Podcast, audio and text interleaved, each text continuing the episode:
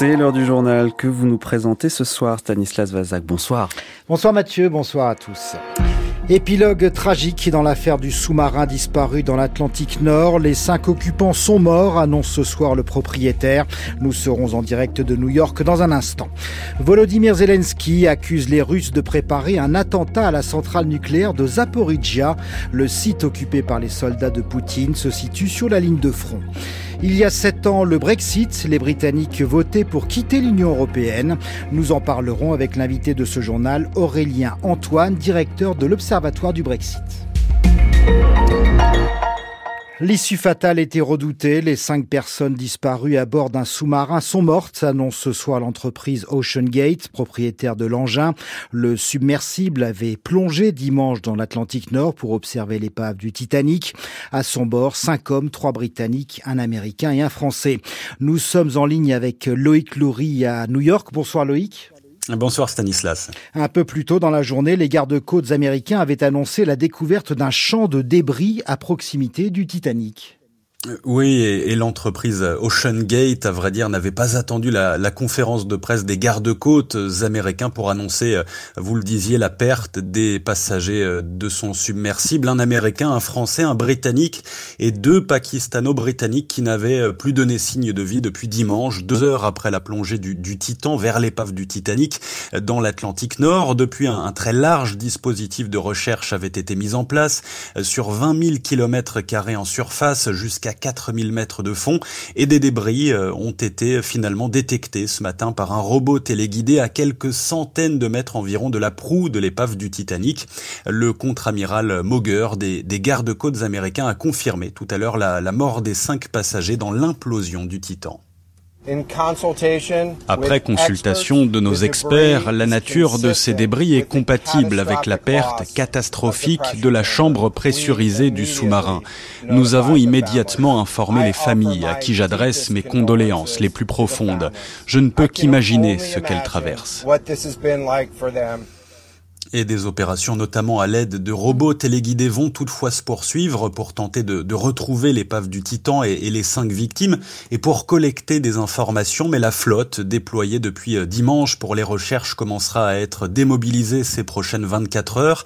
L'espoir de retrouver ces passagers vivants était euh, déjà très mince depuis euh, quelques heures puisque le Titan, s'il n'avait pas été détruit avant comme c'est le cas, disposait de quatre jours d'oxygène et cette fenêtre de survie Stanislas était a priori déjà close. Merci Loïc Loury, correspondant aux États-Unis. Vous étiez en direct de New York.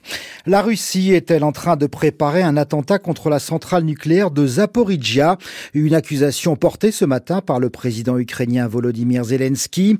Les soldats de l'envahisseur occupent le site depuis les premières semaines de la guerre.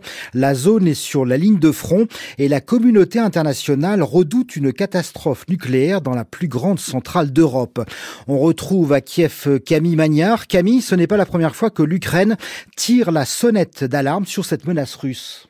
Non, c'est vrai, les services de renseignement militaires ukrainiens avaient déjà alerté le mois dernier sur ces projets très aboutis que les Russes auraient élaborés, consistant à organiser un attentat terroriste sur la centrale de Zaporizhia avec une fuite de radiation pour ensuite en accuser l'Ukraine. Le scénario évoqué aujourd'hui par Volodymyr Zelensky est à peu près le même, mais il affirme, le président ukrainien, avoir transmis toutes les preuves à ses alliés occidentaux. Il dit même, le monde est prévenu, le monde doit maintenant agir. Ce qui est sûr, c'est que ces nouvelles accusations ukrainiennes, elles arrivent à la veille d'une visite du patron de l'AIEA, l'Agence internationale à l'énergie atomique, Raphaël Grossi, qui sera à Moscou demain, lui qui était euh, la semaine dernière à la centrale de Zaporizhia, où il a jugé la situation toujours extrêmement précaire pour la sécurité du site, occupé, on le rappelle, par l'armée russe et en partie miné. À la mi-journée, le Kremlin a démenti tout projet d'attentat contre la centrale et a renvoyé Kiev, je cite, à ses mensonges permanents.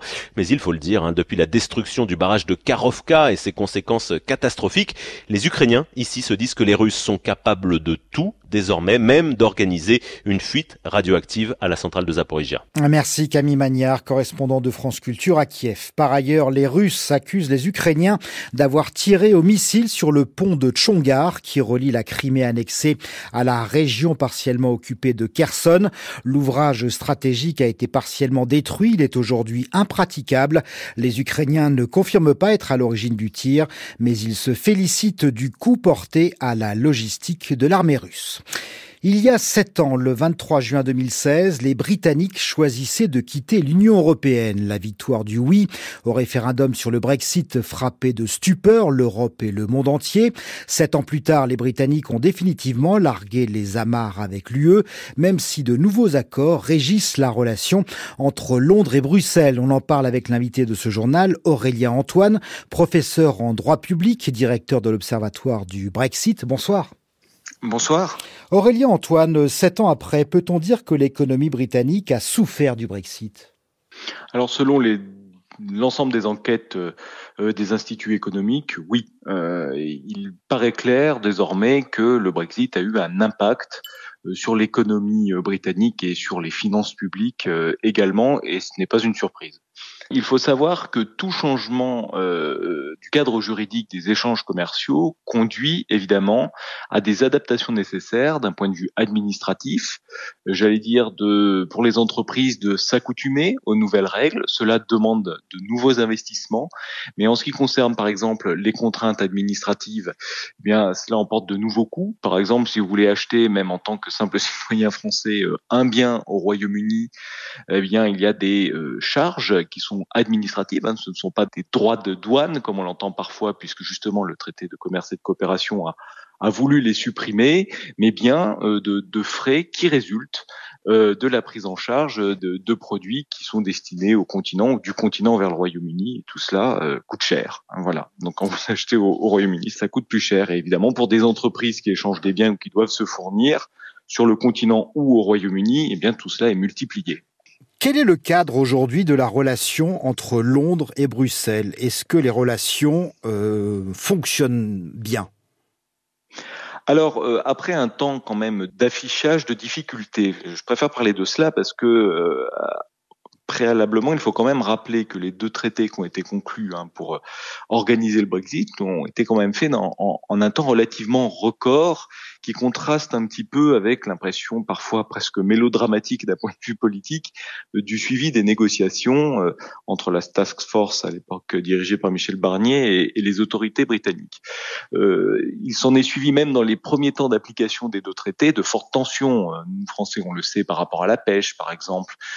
évidemment, pour les Britanniques, la question nord-irlandaise, tout cela a causé beaucoup de friction avec Bruxelles, mais on constate depuis quelques semaines une forme de détente qui finalement est assez logique hein, après euh, sept ans, mais en fait beaucoup moins du point de vue de l'application des traités de Brexit. Euh, et euh, cette détente est due sans doute au changement de dirigeants conservateurs avec apparemment une première solution qui aurait été apportée à l'imbroglio nord-irlandais. Aurélien Antoine, peut-on dire que la population britannique a aujourd'hui entériné le Brexit? Il n'y a pas de volonté de revenir en arrière? Ça dépend à qui euh, on, parle. Alors, euh, les, préoccupations des Britanniques, principalement aujourd'hui, euh, sont de nature économique, d'essayer tout de même de, de, maintenir un niveau de vie décent, même dans les classes moyennes. eh bien, il y a certains repas qui sont qui sont sautés dans certaines villes. vous avez effectivement des gens plus riches qui proposent d'accueillir, par exemple, des étudiants qui sont dans le besoin. Donc on est dans cette préoccupation-là. Euh, le Brexit, c'est plutôt euh, maintenant accessoire, même s'il y a toujours un courant euh, qui n'est pas négligeable, qui souhaite que le Royaume-Uni retourne au sein de l'Union européenne. On retrouve dans des journaux, des quotidiens comme le Guardian, des articles récurrents de chroniqueurs qui se font la voix de cette possibilité-là. Et quelle est la position des travaillistes favoris des sondages? Sont-ils prêts à organiser un nouveau référendum? Non, euh, alors on verra dans les manifestos, mais clairement ce n'est pas le cas. Il faut quand même se rappeler qu'au moment des, des, des, programmes électoraux de 2015, hein, qui annonçaient les, les, possibilités d'un référendum, plusieurs partis soutenaient effectivement cette idée de référendum sur l'Union européenne. Ce n'était pas que les conservateurs. ensuite, lors des élections suivantes, les, les, travaillistes n'ont jamais soutenu cette idée-là. ça venait plutôt des libéraux démocrates ou des, du Parti national écossais. Euh, donc les travaillistes euh, acceptent ce résultat euh, qui est valable au moins pour une génération. Ce qui est certain en revanche, c'est que les travaillistes veulent sans doute poursuivre la détente avec l'Union européenne et assurer une proximité plus grande. Donc en fait, même si les sondages indiquent une volonté de revenir au sein de l'Union européenne, cette perspective n'est pas vraiment une priorité pour la population britannique. Pour l'instant, non. Et puis, il faut se méfier des sondages, si vous voulez. On leur demande est-ce que c'est surtout sortir de l'Union européenne a-t-elle été une bonne chose? La réponse était clairement oui. Non. Euh, aux questions, est-ce que si on réorganise un, référendum, vous voteriez pour la sortie? Euh, la, réponse semble être non. Mais si vous voulez, c'est pas un non aussi franc et massif, même s'il dépasse 60%, qui laisse penser que se relancer dans une bataille référendaire euh, serait la garantie d'un succès. Et puis, encore une fois, les, les, les entreprises, l'administration s'adaptent à ce nouveau cadre-là. un retour en arrière serait une nouvelle adaptation, et je ne pense pas que ce soit le bon moment. Aurélien Antoine, directeur de l'Observatoire du Brexit, merci d'avoir été l'invité de France Culture ce soir et merci à Aloïs Guérin pour la préparation. Dans l'actualité française, le gouvernement n'a pas vraiment apprécié le dernier rapport du corps, le Conseil d'orientation des retraites. L'organisme affirme que la réforme des retraites ne suffira pas à rétablir l'équilibre financier du système en 2030.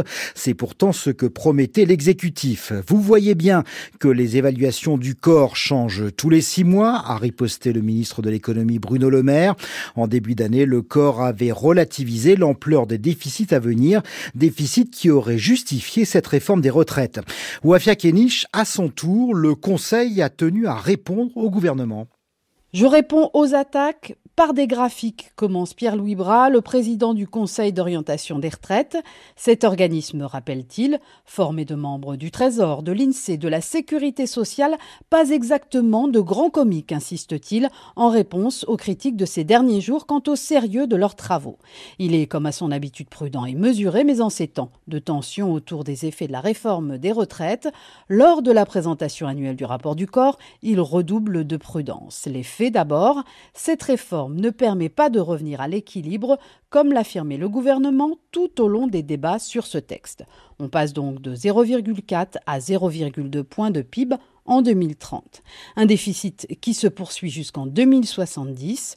N'osant plus dire que les dépenses ne dérapent pas, Pierre-Louis Bras euphémise en parlant de stabilité relative des pensions. Pas de catastrophe en vue, mais des changements, conséquence de la réforme. À l'avenir, les retraités qui possèdent actuellement un niveau de vie supérieur à l'ensemble des Français vont voir leur pension augmenter moins vite que les salaires. Ils atteindraient un niveau de vie moyen équivalent à celui des retraités allemands, suédois ou britanniques. Pourquoi le régime reste déficitaire En partie parce que le nombre de fonctionnaires est en baisse et leur salaire trop bas. Sans réforme, le corps précise bien que le déficit serait encore plus important. Il est évident que plus on travaille tard, plus le régime est équilibré. Mais, précise le président du corps, je regrette qu'on aborde la question des retraites uniquement sous l'angle économique. En décembre, l'organisme accueille d'ailleurs un colloque intitulé retraite et bien-être. Wafia Kenich, merci. À la quasi-unanimité, la rédaction du journal du dimanche a voté aujourd'hui la grève. Les journalistes du JDD se mobilisent contre leur probable nouveau directeur, Geoffroy Lejeune. L'ancien directeur de la rédaction de Valeurs Actuelles vient d'être licencié par le propriétaire de l'hebdomadaire à la suite d'un conflit éditorial. Fiona Mogadam, Geoffroy Lejeune est un proche des idées d'Éric Zemmour et sa venue au JDD contrôlé par Vincent Bolloré semble inéluctable.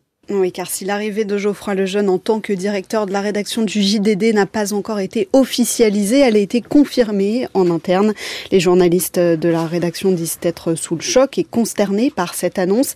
C'est un abattement partagé par tout le monde, m'a dit un salarié du journal. Les salariés, qu'ils soient à la rédaction, à la publicité ou à la distribution, viennent donc de voter la grève à 99% pour contester cette arrivée. Une grève de 24 heures reconductible. Geoffroy Lejeune est connu pour être un proche de Marion Maréchal et d'Éric Zemmour. Ce serait d'ailleurs pour avoir trop favorisé l'ancien candidat à la présidentielle, qu'il a été euh, évincé de valeurs actuelles. D'après un communiqué des salariés du JDD, l'arrivée d'une autre figure de la droite réactionnaire au sein du journal est aussi pressentie, celle de la journaliste de valeurs actuelles Charlotte Dornelas.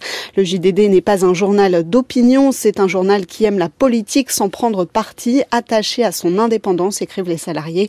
À la tête du JDD, Geoffroy Lejeune prendra la place de Jérôme Béglé, d'après Le Monde va être nommé à la direction de Paris Match, deux titres qui sont sous la houlette du milliardaire Vincent Bolloré. Fiona Mogada, merci. Le temps demain, le soleil revient après l'épisode pluvio-orageux. Quelques averses encore possibles à l'est de l'Alsace, au nord des Alpes. Les températures minimales iront de 11 à 16 degrés en général. L'après-midi, il fera entre 24 et 35 degrés. C'est la fin de ce journal préparé ce soir avec Caroline Beneteau à la technique et Jérémy Kaufmann.